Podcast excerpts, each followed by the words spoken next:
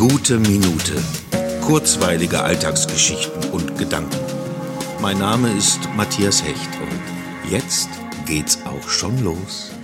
Heute ist ein wunderbarer, sonniger Tag den ich zum größten Teil auf meiner Terrasse verbringe, diesem kleinen Einohr zwischen Haus und Spielothek mitten in der Innenstadt, die nur einmal am Tag für circa zehn Minuten von direkter Sonneneinstrahlung heimgesucht wird. Dann, in diesem kurzen Zeitfenster, gibt es ein erleuchtetes Quadrat von circa 30 mal 30 Zentimeter an der Sichtschutzwand, zum Sonnen nicht wirklich geeignet, es sei denn, man stellt sich in halber Bückposition rücklings vor die Sicht schildernde Holzwand, ein durchaus schonender Bräunungsprozess, dessen Effekt sich sicher erst nach Wochen einstellen würde. Aber ich bin da eh nicht so. Ich mag es lieber schattig, gepaart mit einem leichten warmen Lufthauch. Das ist perfekt. Dazu einen Cappuccino und eine genießende Katze auf dem Hanfteppich.